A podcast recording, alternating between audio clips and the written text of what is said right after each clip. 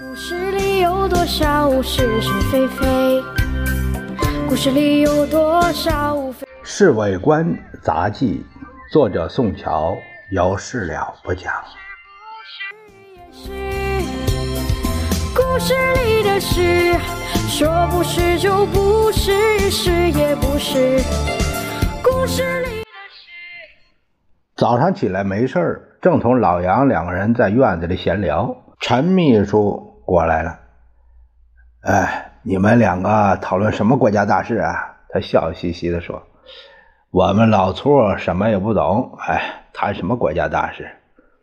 哎，对了，大秘书。”你不妨替我们分析分析国家大事啊，世界趋势，开开我们的茅塞呀！嗨，别开玩笑了，陈秘书受不了我和老杨两面夹攻，谁和你开玩笑啊？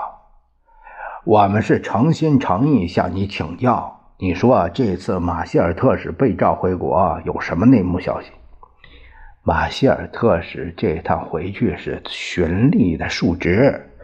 可能还要升官他为什么升官简单呢，马歇尔这次被派到中国，就是给了升官的准备。他这次回去十有八九要当上国务卿。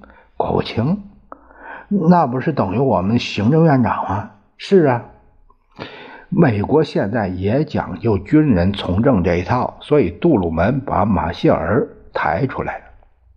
那糟了。我使劲一拍大腿，那马歇尔特使要当国务卿，对我们只有坏处没好处。哎，为什么呀？老杨和陈秘书瞪着眼看着我。我听他们说，这马歇尔一向很佩服中共代表团周恩来，说他是中国数一数二政治家。那他一当国务卿，这不是帮共产党忙吗？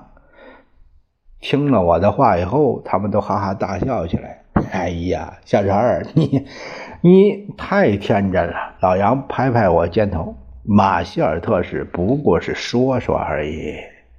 从谈判开始到现在，大家都知道他是帮着哪一方面的。哎呀，刚才你这一喊呐，把我吓坏了。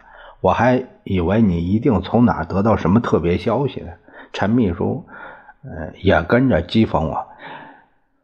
不管怎么样，反正是马歇尔对陈立夫和西西那一直非常不满意。他公开说这些人是中国进步的障碍。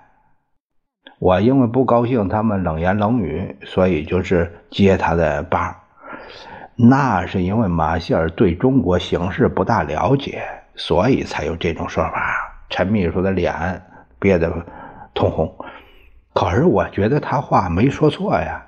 老杨替我帮腔，因为搞小组织确实非常无聊卑鄙。陈秘书一看情势不对，讪讪的走开了。说是就是不是也是，故事里的事，说不是就不是，是也。